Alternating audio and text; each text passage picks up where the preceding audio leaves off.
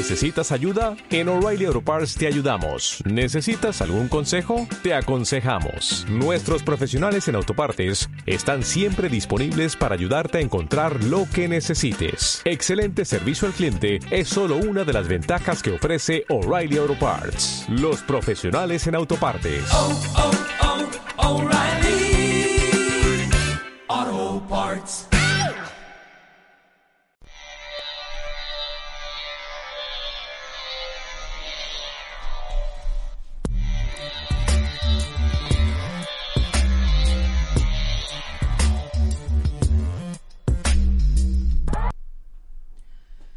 No enseñar a un hombre que está dispuesto a aprender es desaprovechar a un hombre. Enseñar a quien no está dispuesto a aprender es malgastar las palabras. Confucio. Don't concentrate on the finger or you will miss that heavenly glory.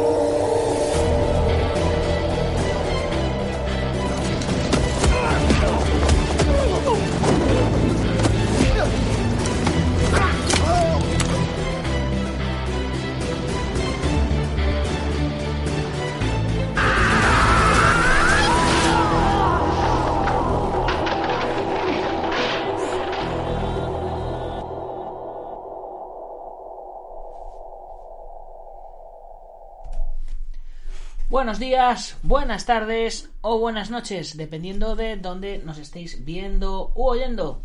Soy Nacho Serapio, fundador de Dragon.es y te doy la bienvenida a una nueva edición de Dragon Magazine, tu programa de artes marciales y deportes de contacto. Hoy podcast número 1132. Y bueno, es viernes 13 de 2023 y son las 4 y 5 según el horario peninsular español. Ahora veremos en, en, Colombia qué hora es, porque hoy tenemos invitado desde Colombia. Pero antes de nada, nuestra dedicatoria. Hoy, ¿a quién le dedicamos el programa? Pues hoy se lo vamos a dedicar a los supersticiosos. Porque, eh, bueno, ya sabéis, viernes 13, pues hay, que tener, hay que tener cuidado con, con, pues con esas cosas.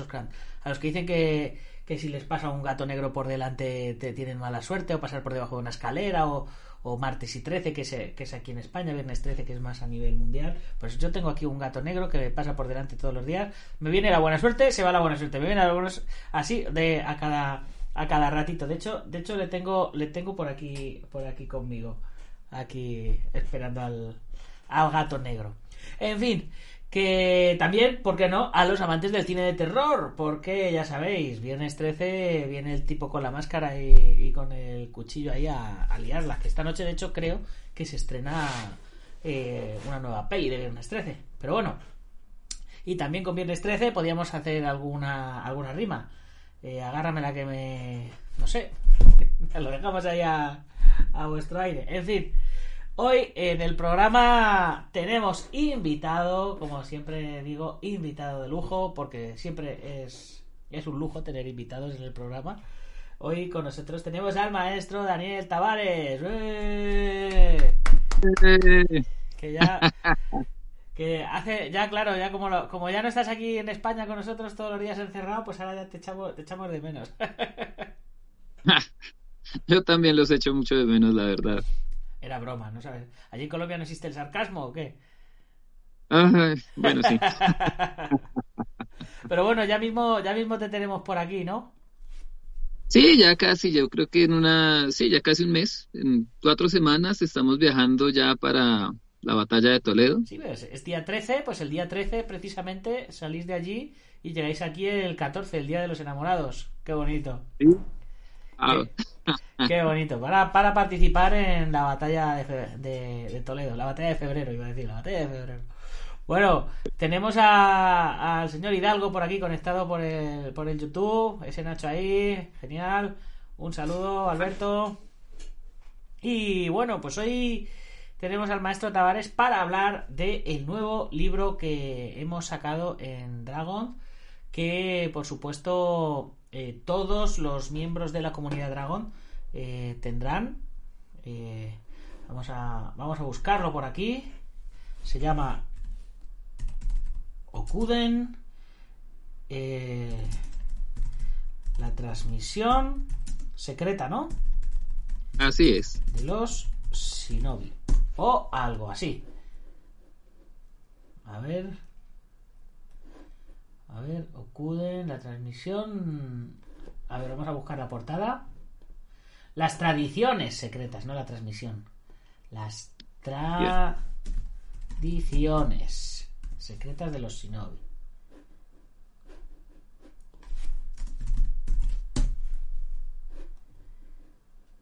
A ver, por aquí tenemos Amazon. Vamos a Amazon, por aquí tenemos unos cuantos libros y aquí lo tenemos, Okuden. Mira. Estos básicamente son los libros que tenemos, bueno, algunos, algunos de los libros que hemos publicado en Dragon.es. Aquí tenemos los orígenes e historia del Kempo, también del maestro Tavares, pero hoy el del que vamos a hablar es de Okuden. A ver, por aquí lo tenemos. Vaya, se me, cierra la ventana. A ver. Ahí lo tenemos. Ahí. La tradición secreta de los de los shinobi. Bueno, tenemos. Eh, mira, me he metido en la página americana. Eh, lo tenemos en pasta blanda, como dicen los americanos, y en versión y en versión Kindle. Y se le puede echar un vistacito y aquí, bueno, pues si ponéis Okuden, las tradiciones secretas del Shinobi, pues ahí, ahí lo ponéis en el buscador de Google de, Amazon y ahí lo vais a tener. Y, y bueno, pues eh, cuéntanos un poco ya, si quieres, Dani, de qué va el libro. Bueno, eh, la idea, pues como siempre, eh, tú sabes que bueno, los tiempos van cambiando y el arte marcial, pues de todas formas va perdiendo un poco como su connotación histórica de formación integral y de formación espiritual. Y muchas veces como que se convierte solamente en un deporte de combate donde eh, es llevado a su mínima expresión y donde solamente interesa salir eh, vencedor. Y eh, digamos que la parte filosófica del arte marcial, la parte que tiene que ver con el conocimiento, muchas veces se pierde. La idea con esta digamos que con esta serie de libros y por medio obviamente de Dragons, es de motivar esa lectura y de motivar como esa cultura marcial que muchas veces se pierde. Muchas veces nos concentramos solamente en la técnica, en la parte de, la defensa o en la parte del combate, pero perdemos de vista todo, esa, todo ese componente, todo ese conocimiento que hay detrás de todo esto. Entonces, eh, en el libro anterior, pues lo que intentamos, pues eh, gracias a ti, eh, fue hablar un poco más sobre los orígenes y la historia del Kempo para dar eh, un poco más de, trascendencia a lo que nosotros realizamos. En esta ocasión, pues lo venimos haciendo hacia la parte de ninjutsu, sí, que es, pues, ha sido la base de nosotros, ha sido tu base, o sea, la base de los dos. Mm. Entonces, eh, la idea, pues, contigo, fue por medio de los escritos que Anthony Cummings hay un trabajo hecho, porque es un historiador de mucho renombre, que ha hecho un trabajo muy grande de investigación. Pues la idea era precisamente, pues, eh, digamos, todo eso de, de, de, investigaciones está en, en, inglés. Y la idea era, pues, traerlo un poco más hacia la parte, pues, latina, ¿sí? que a, al público de habla hispana, para que fuera un poco más entendible y fuera eh, agradable a la lectura también. Son libros muy, es, es una investigación muy técnica, ¿sí? porque son escritos muy antiguos eh, que hablan acerca del shinobi. Entonces, pues mi idea, pues, eh, obviamente era hacer también una interpretación un poco personal y, y obviamente, pues, poderlo eh, compartir con el resto de, del mundo, pues que fuera como más fácil, pues igual saliéndonos como un poco del, de la fantasía, como del entorno que siempre se ha propagado mucho por la televisión, por el cine, ¿sí? Y pues ya como centrarse un poco más en, en, la parte histórica, en la parte pues eh, filosófica como tal. Entonces pues la idea pues efectivamente es brindarle una información procedente de fuentes calificadas pues para que sea un desarrollo pues más de un interés, una serie de cosas que, pues nosotros venimos haciendo y pues la verdad pues gracias a ti y que me ayudas a, hacer algunas correcciones. A veces se nos escapará una que otra, pero pues la idea es precisamente hacer eh, un, un, trabajo muy bueno para que las personas pues se sigan culturizando marcialmente y sobre todo pues en la parte de ninjutsu que ha tenido como, como tantos altibajos, ¿no? Y sobre todo pues también que pues es un libro que no pertenece como tal a una escuela como tal, llámese Bujinkan, Genbukan, eh, Japan Ninjutsu, Shinobi. O sea, la idea es un trabajo que sea eh, sencillamente histórico, donde pues se muestra una serie de, de cosas. ¿Ves? El libro pues se divide en tres apartados realmente. Entonces, entonces pues bueno, la intención pues es, eh, a pesar de que es un libro muy técnico, pues la idea es que eh, eh, se vea como esa estructura de pensamiento de los, de los, de los ninjas, de los shinobi. Antes de ponernos a hablar de, de toda la, la, de la estructura del libro, del contenido y de todo ese tipo de cosas que lo estoy poniendo en pantalla mientras, mientras nos vas contando, cuéntanos si quieres un poquito acerca de, de quién eres tú con respecto al ninjutsu, de tu experiencia, de tu trayectoria, de cuántos años llevas, eh, qué escuelas has practicado. Bien, yo pues eh, practico, comencé con ninjutsu desde más o menos los 8 o 9 años. Empecé en una con el maestro Javier Humberto García Torres, un muy buen maestro.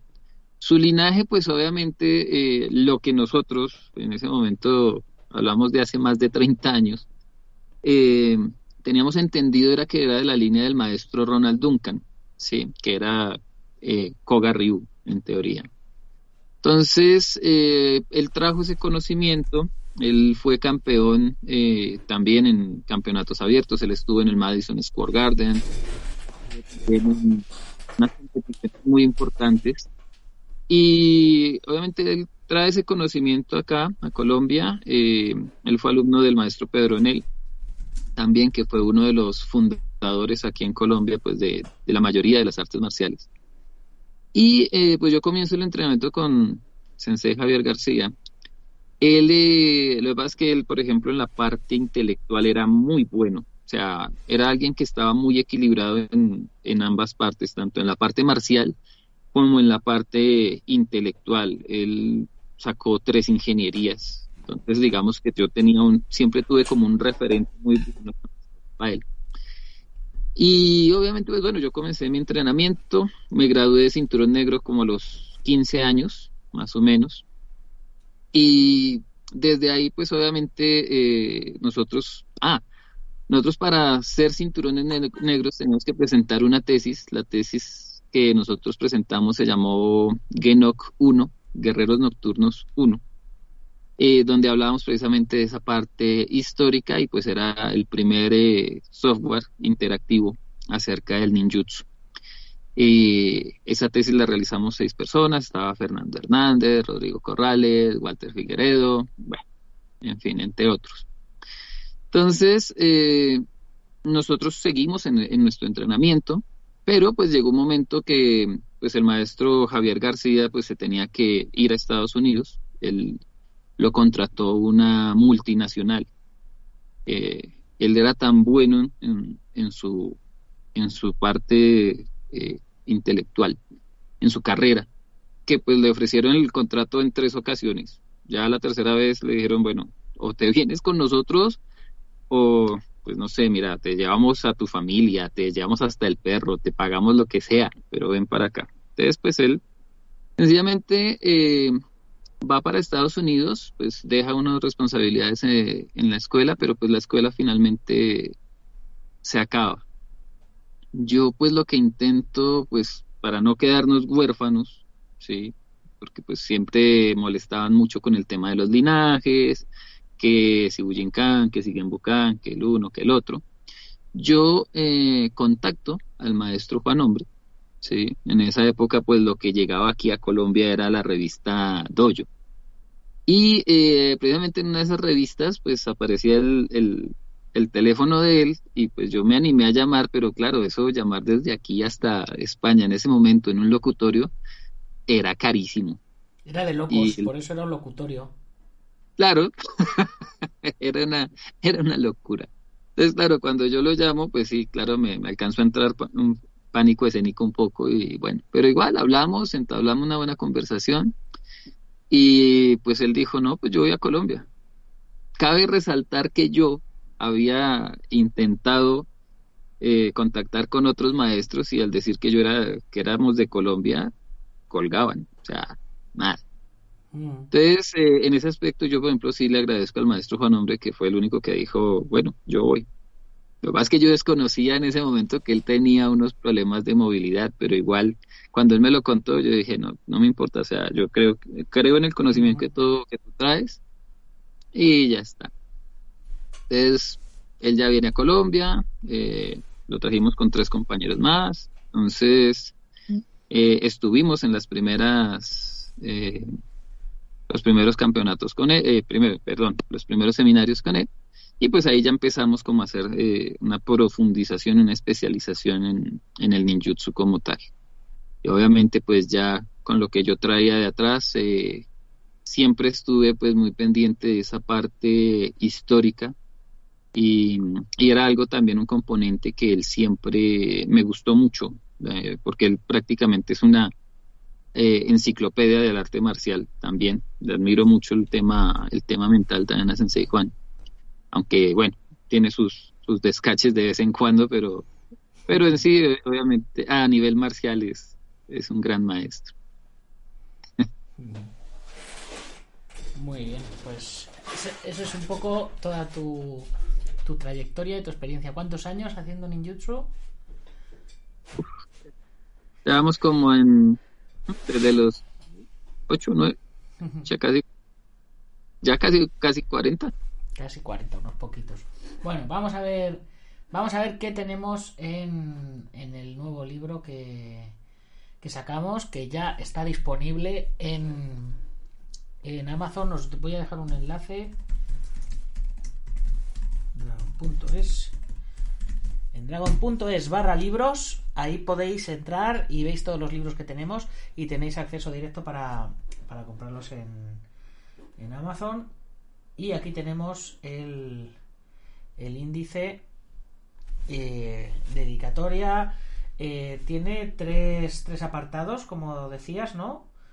que son eh, el Shinobi Hidden los tres pergaminos Shinobi y los 100 poemas de Yoshimori. ¿Qué es el Shinobi Hidden? Bien, el Shinobi Hidden eh, en teoría está escrito por Hanzo Hattori, uno de los ninjas famosos en, Japón, eh, donde se hace una descripción detallada de la construcción de las armas y de los utensilios que los ninjas utilizaban en ese momento. Entonces, eh, cabe resaltar que históricamente pues eh, se dice que pues todo este escrito está enfocado en el primer Hanzo Hattori.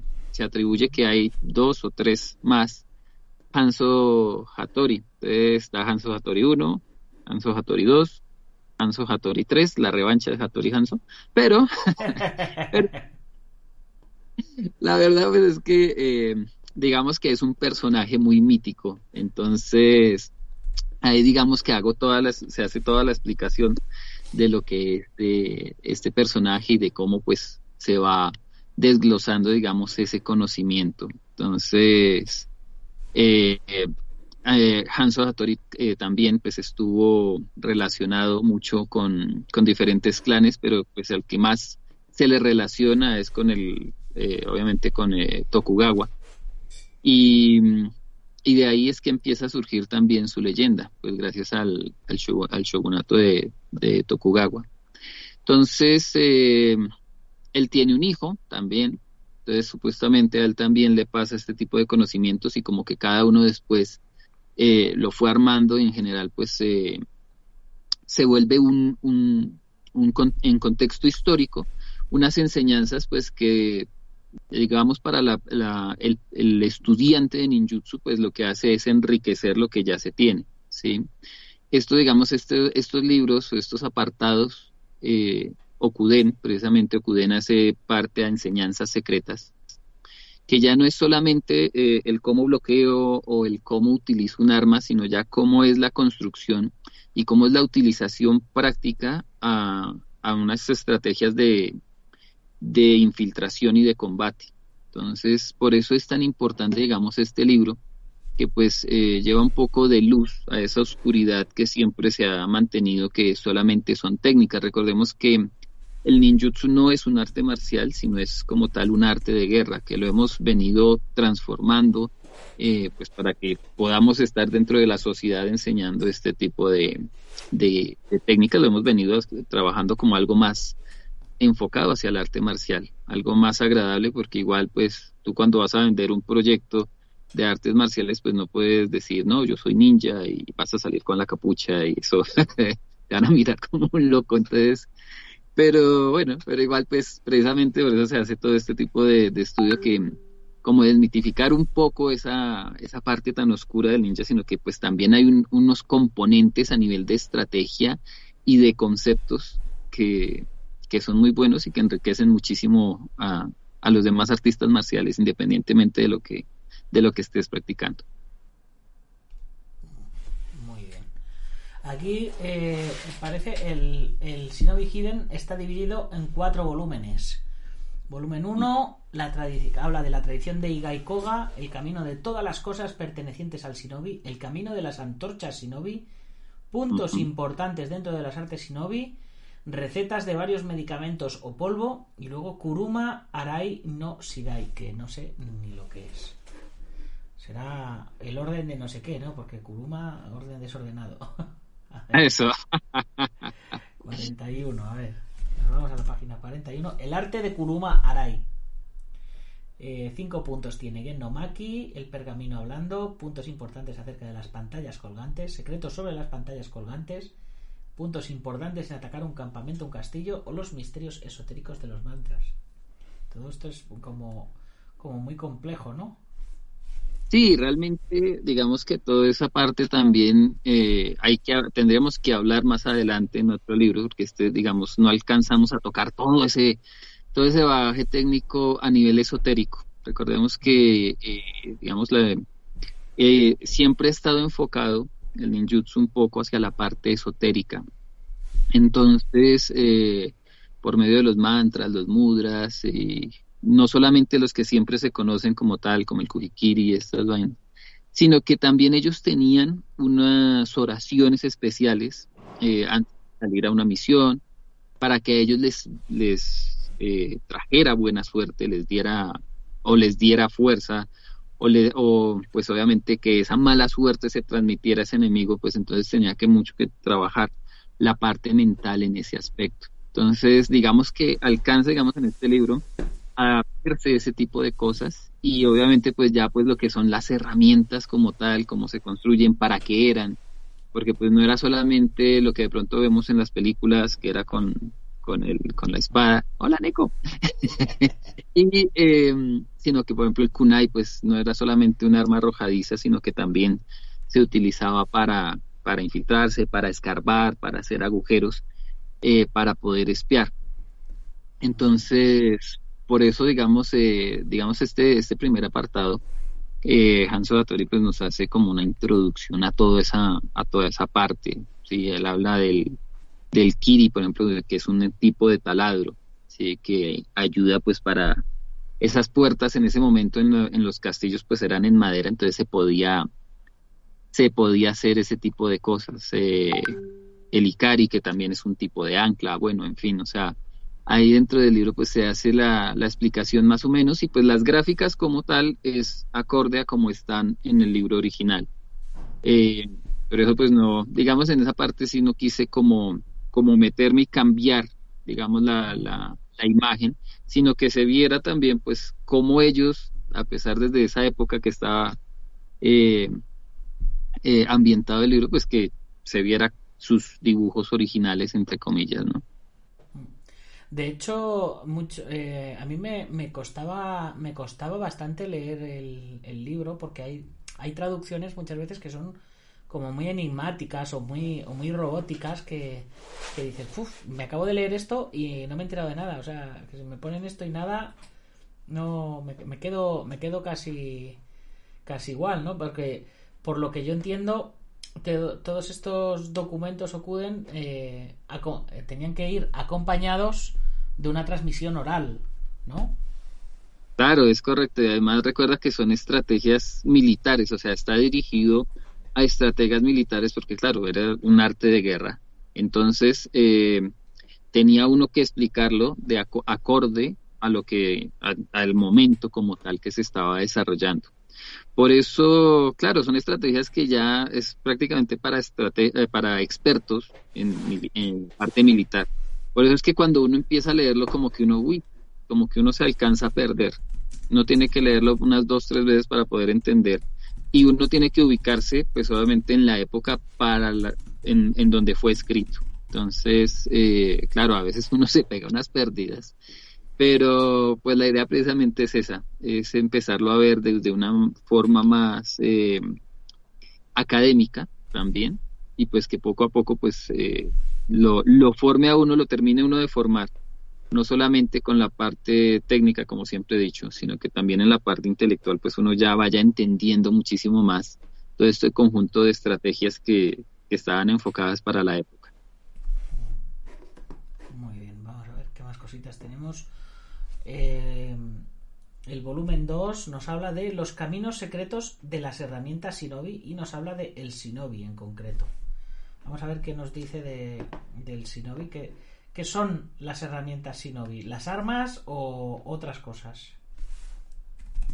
Recordemos que no solamente, o sea, la, eh, el shinobi como tal, el ninja como tal, pues todo lo que él eh, tenía como herramienta lo podía utilizar como arma también. Entonces, más que claro, digamos ahí, pues te especifica más o menos eh, cómo lo tenía que prepararse uno para ese tipo de misiones, cómo esa herramienta se utilizaba para algo en específico, pero que igual que si tú tenías que defenderte con eso, pues lo tenías que hacer.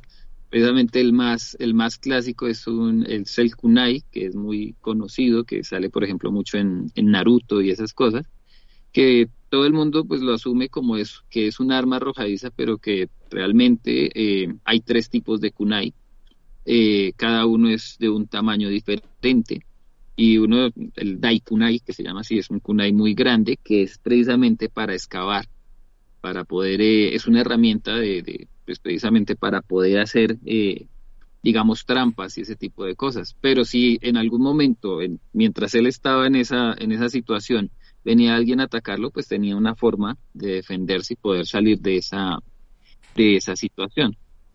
Por eso digamos que este libro pues ayuda muchísimo. Eh, habla, por ejemplo, también en el volumen 4, si no estoy mal, habla sobre las enseñanzas secretas para la preparación de las misiones de los, de los ninjas, de los shinobi. Entonces, ya empieza pues a hablar más un poco de cómo tiene que ser un poco la preparación a nivel mental y, y bueno, y cómo entender pues, porque no solamente, generalmente tenemos eh, el samurái y el ninja, pero realmente eh, muchas veces eran, una, eran uno solo, ¿sí?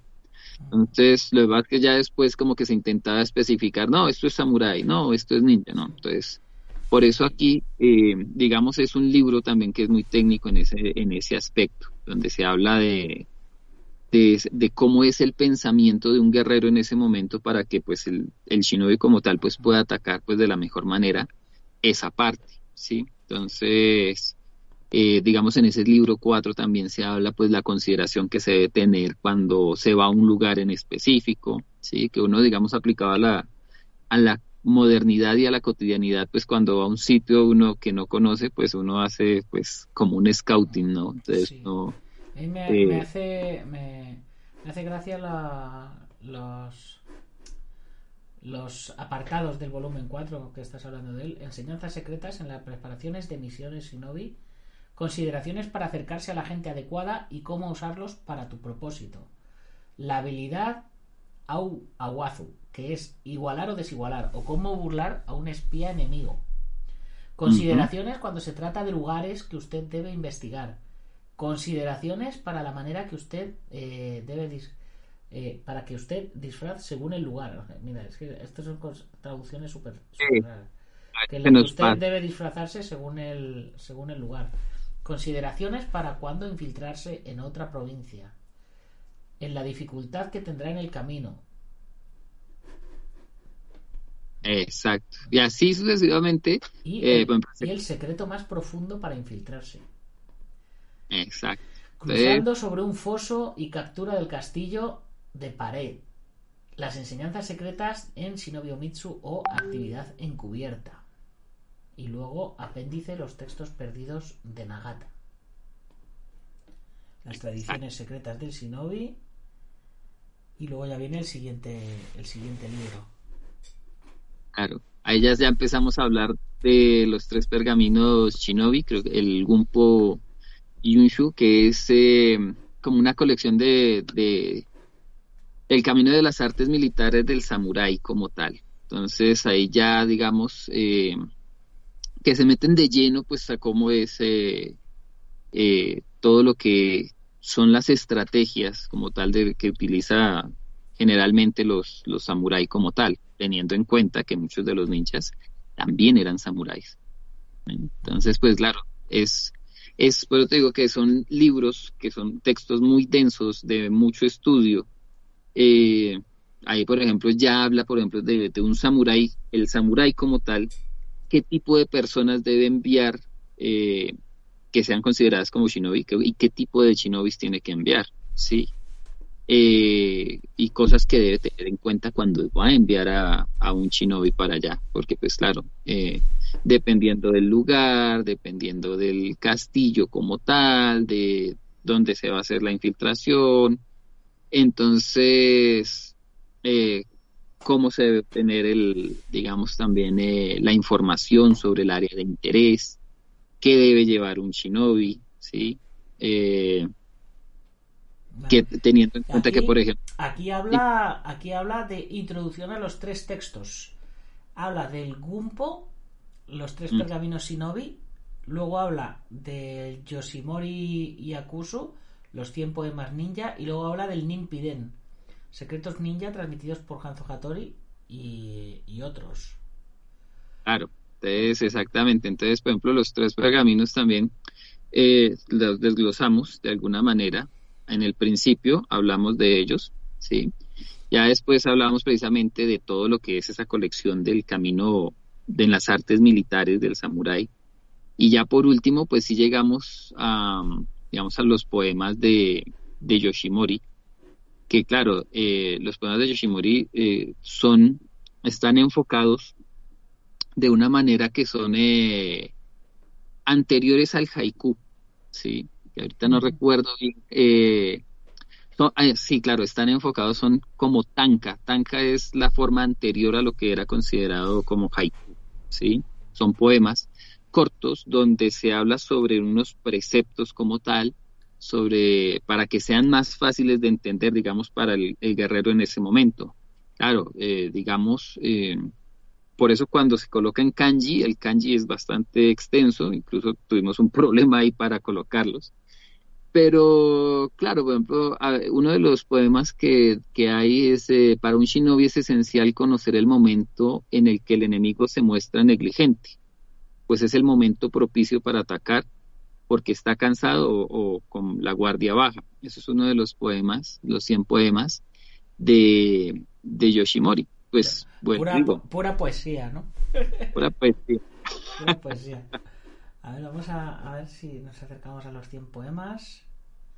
Aquí están, los 100 poemas de Yoshimori. Eh, dice, fuertes bien, el primero dice, fuertes vientos, fuerte lluvia, es el momento propicio para llevar a cabo un ataque nocturno. Realmente, bueno, poemas no es que sean poemas, ¿no? Es... eh, Claro, o sea, digamos, eh, hace parte como del género de la poesía japonesa, por eso estaban escritos en forma de tanka o waka, creo que es que se dice, eh, es una poesía japonesa clásica, o sea, es un género Sí. que dio nacimiento a lo que conocemos como haiku, pero claro, digamos, cuando uno lo ve en japonés, pues fabuloso, digamos, para el japonés le suena espectacular, pero nosotros desde la parte occidental, nosotros es lo que acabamos de decir, uy, pues vaya, vaya poesía que me Pues- está. Lluvia y viento, caminos oscuros. El shinobi no puede llevar a cabo fácilmente un ataque nocturno. Pues va a llover. Pues va a llover eso. Pues va, a pues va a llover, mejor atacamos otro día, ¿no? Exacto, entonces, tal cual. Entonces, oye, Nachito, tenemos que hacer la misión, ¿qué tal está? No, va a llover, pues bueno, pues no la hagamos, hagámosla otro día. Y una cosa que me ha parecido muy, muy curiosa, en los, los pergaminos están atribuidos a Minamoto no Yoshinori, que lo pone aquí, pero eh, por lo visto también todos ellos, los 100 pergaminos, se mencionan dentro del Bansensukai. Sí, así es. Entonces, eh, Yoshimori como tal fue uno de los generales eh, principales de, si no estoy mal, de, Yoshi- de, de Yoshitsune. Yoshitsune, pues obviamente él utilizaba estrategias ninja. Y eh, precisamente Yoshimori lo que hace, pues es como ir colocando ese tipo de poemas. Y más o menos en 1500, uy, se me, ahorita se me va la fecha, eh, empiezan a aparecer, o en 1600 empiezan a aparecer en el Bansen Shukai. El Bansen Shukai pues es conocida como prácticamente la Biblia ninja. Yo por aquí tengo una, una copia de eso, pues es un pedazo de librajo eh, donde también aparecen pues eh, esos poemas y efectivamente lo que le da validez a todo lo que es la enseñanza como tal de, de los shinobi. Precisamente eh, lo que trata es de esas, de esas enseñanzas secretas y que obviamente están relacionados con otros libros, como lo que va a ser eh, precisamente el Bansen Shukai o el Shoninki, que son el Shoninki es anterior precisamente al Shinobi Hiden, y donde también habla sobre solamente estrategias y de cómo infiltrarse, o sea, no habla tanto de una técnica en específico, no nos habla de cómo utilizar el ninjato o cómo utilizar un shuriken, no.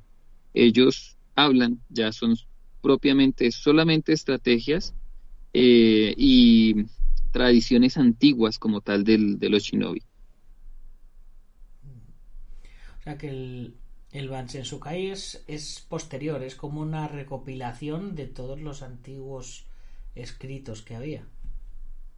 Sí, y teniendo en cuenta que hay como tres versiones o cuatro versiones del Bansen Shukai, si no estoy mal, Como la Biblia. Como una... sí, Según San, San uno, San otro o San otro, ¿no? Exactamente, porque claro, e- es dependiendo de las familias. Creo que hay una versión de la familia Ohara eh, del Bansen Shukai y hay otra versión precisamente que ahorita se me, se me pasa el nombre. Son como tres familias más. Entonces, claro, son, eh, claro, es cada uno tiene su propia versión y obviamente también tiene sus propios anexos de acuerdo a, digamos, al- a lo que ellos como familia manejaban a sus propias estrategias y cosas así. Claro, yo entiendo que, pues eso, que antiguamente había que copiarlo a mano y el que, el que cuando llegara a las manos de uno o llegara a las manos de otro, pues lo, lo reescribirían a su, a su forma, ¿no? Siempre aportando cada uno un poco su parte, ¿no? Claro que sí, cada uno, acordémonos que pues también eran el que sobrevivía, pues era el que podía, Hay que Seguir la historia, ¿no? De- claro, que contaba la historia. Entonces, bueno, yo me logré salvar porque pues pude aplicar con éxito tal o cual estrategia o tal técnica, que es lo que realmente llega a nuestros días. De todas las técnicas, de la infinidad de técnicas que nosotros llegamos a conocer, pues realmente eh, las, son las que en algún momento determinado le funcionó a uno de esos sobrevivientes y pues por eso es que llega a nuestros días. Entonces, claro, por eso hay que entrenar muchísimo, muchísimo, muchísimo, pero pues obviamente también en algún momento de todo lo que nosotros entrenamos, pues tenemos que sacar nuestro propio, nuestro propio, eh, nuestra propia técnica, lo que a nosotros nos funcione. Muy bien. Pues no sé si se nos queda alguna cosita más por aquí por comentar del libro. A ver. Eh, volumen. eh, los, sí, los tres pergaminos. Sí, ¿qué son los tres pergaminos? Hemos hablado del Shinobi Hiden, hemos hablado de los 100 poemas. eh, los tres los tres pergaminos en qué en qué, en qué consisten quién los hizo de, de qué van porque los tres pergaminos son otro libro no Sí, claro. Hiyoshi- Hiyosu, la colección sobre el camino de las artes militares samurái. Es correcto. Recordando que, digamos, ya en ese de los tres pergaminos, eh, hay una, hay una, hay una parte donde se habla del conocimiento de la dirección eh, del enemigo cuando se va a hacer un ataque nocturno, pero claro, digamos, ellos lo dividen como en un tipo de reloj, entonces, eh, obviamente, el reloj tradicional, AM, PM, 1, 2, 3, 4, todo el, todo el meridiano, pero eh, ellos lo tienen, digamos, el, el, ninja como tal lo tenía especificado, era con, con animales. Entonces, bueno, mira, eh, vamos a hacer la infiltración en la, en la hora Ushi, Ushi, eh, buey. Entonces, era una forma en que era eh, una forma eh, codificada entre tú y yo, digamos, los dos somos compañeros ninjas. Yo te digo, vamos a hacer la, la infiltración en tal castillo a la hora del buey. Entonces, tú ya sabías que esa hora estaba entre la una de la una a las tres de la tarde, de la mañana, perdón, ¿sí? Entonces, por eso, eh, digamos, en esos, en esos últimos pergaminos se habla también mucho de esa parte de la comprensión precisamente de esos tiempos para poder hacer la infiltración en un ataque nocturno. Entonces, por eso esa parte es apasionante, sí, lo que pasa es que hay que entenderla, vuelvo y digo que nosotros desde nuestra parte occidental muchas veces no lo entendemos porque claro, nosotros como occidentales somos, somos muy prácticos, pero claro, cuando ya empezamos a mirar toda esa parte histórica del ninja, entonces uno dice, uy, pero esto, ¿por qué es de esta manera? Y hay que entender, obviamente, la, fecha en donde fue eh, escrito, la solución que ellos eh, intentaban mantener. Y claro, o sea, todo lo que eran los ataques nocturnos para ellos, pues era importantísimo. Y eso que solamente estamos hablando de la infiltración. Igual también hay otros apartados donde se habla, pues cuando eh, hablamos del in y yo, yin y yang, que es eh, ninjutsu de día, ninjutsu de noche. ¿sí? Entonces en el día yo cómo me lograba infiltrar, no necesariamente con un traje, eh, con, la, con, con la capucha, sino pues con unos disfraces acordes a la época y cómo yo iba recolectando esa información. Entonces, también yo podía decir, oye, nos reunimos eh, el día Tori, un ejemplo, o el día Mi.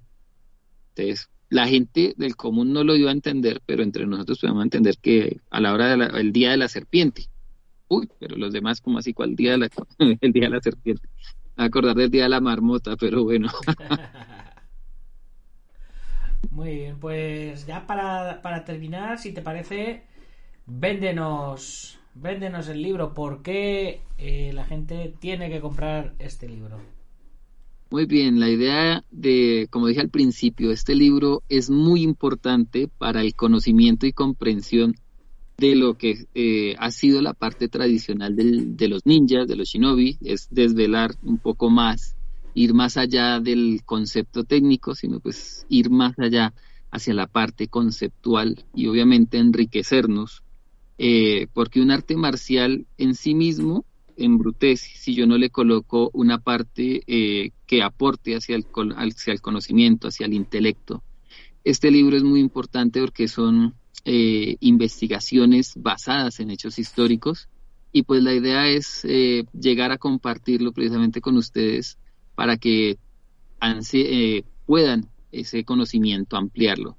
Obviamente este no será el único libro que saquemos, eh, precisamente Dragon Magazine hace un gran trabajo precisamente para llevar eh, un conocimiento que aporte a la construcción del ser humano como tal y pues que obviamente no solamente sea el puño y la patada, sino que tengamos una construcción mental y que podamos hablar del arte marcial, que es lo que más nos, nos, nos gusta, pero de una manera también muy técnica y, y que la gente no nos mire como un bicho raro, sino que también nosotros tenemos una parte profesional en las artes marciales.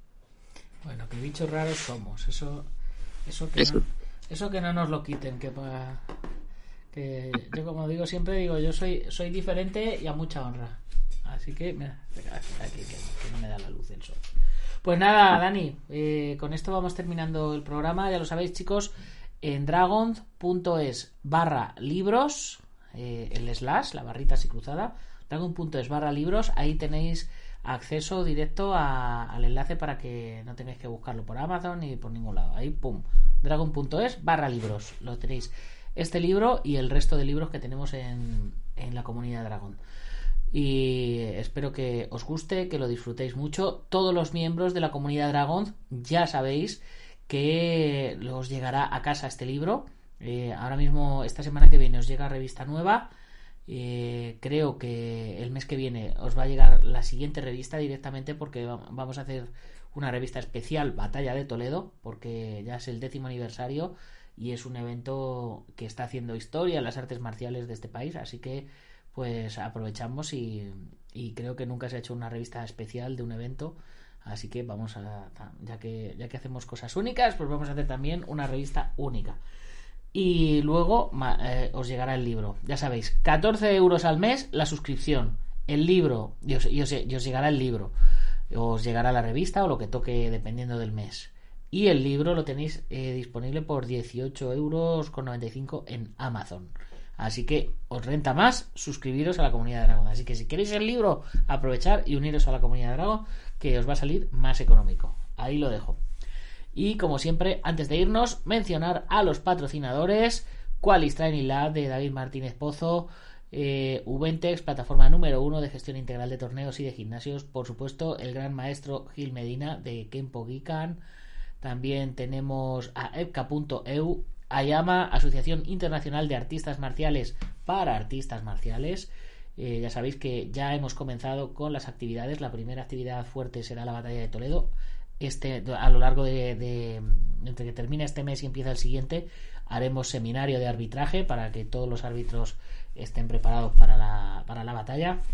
Si os queréis unir a la asociación ayama.net, ayama.net, ahí tenéis para que os metáis y veáis un poquito de qué va la historia.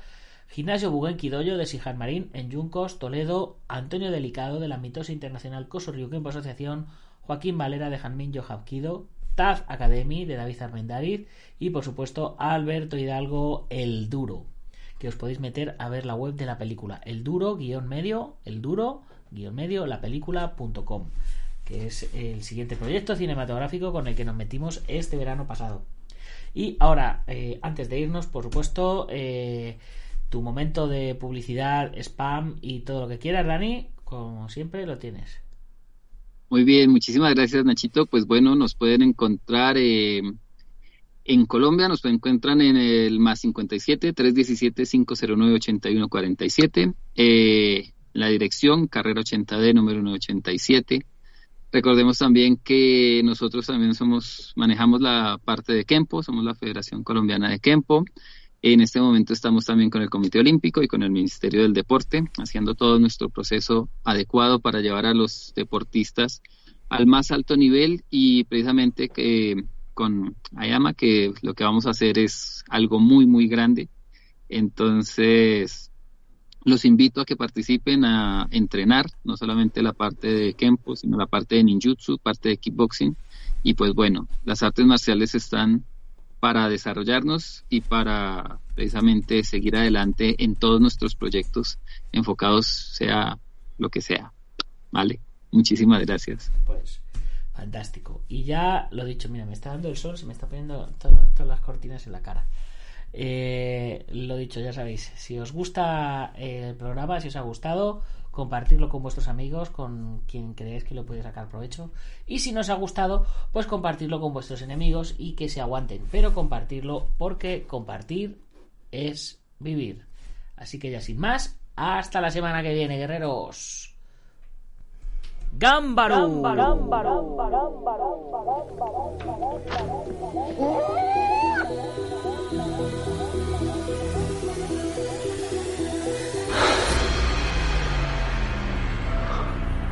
Ya sé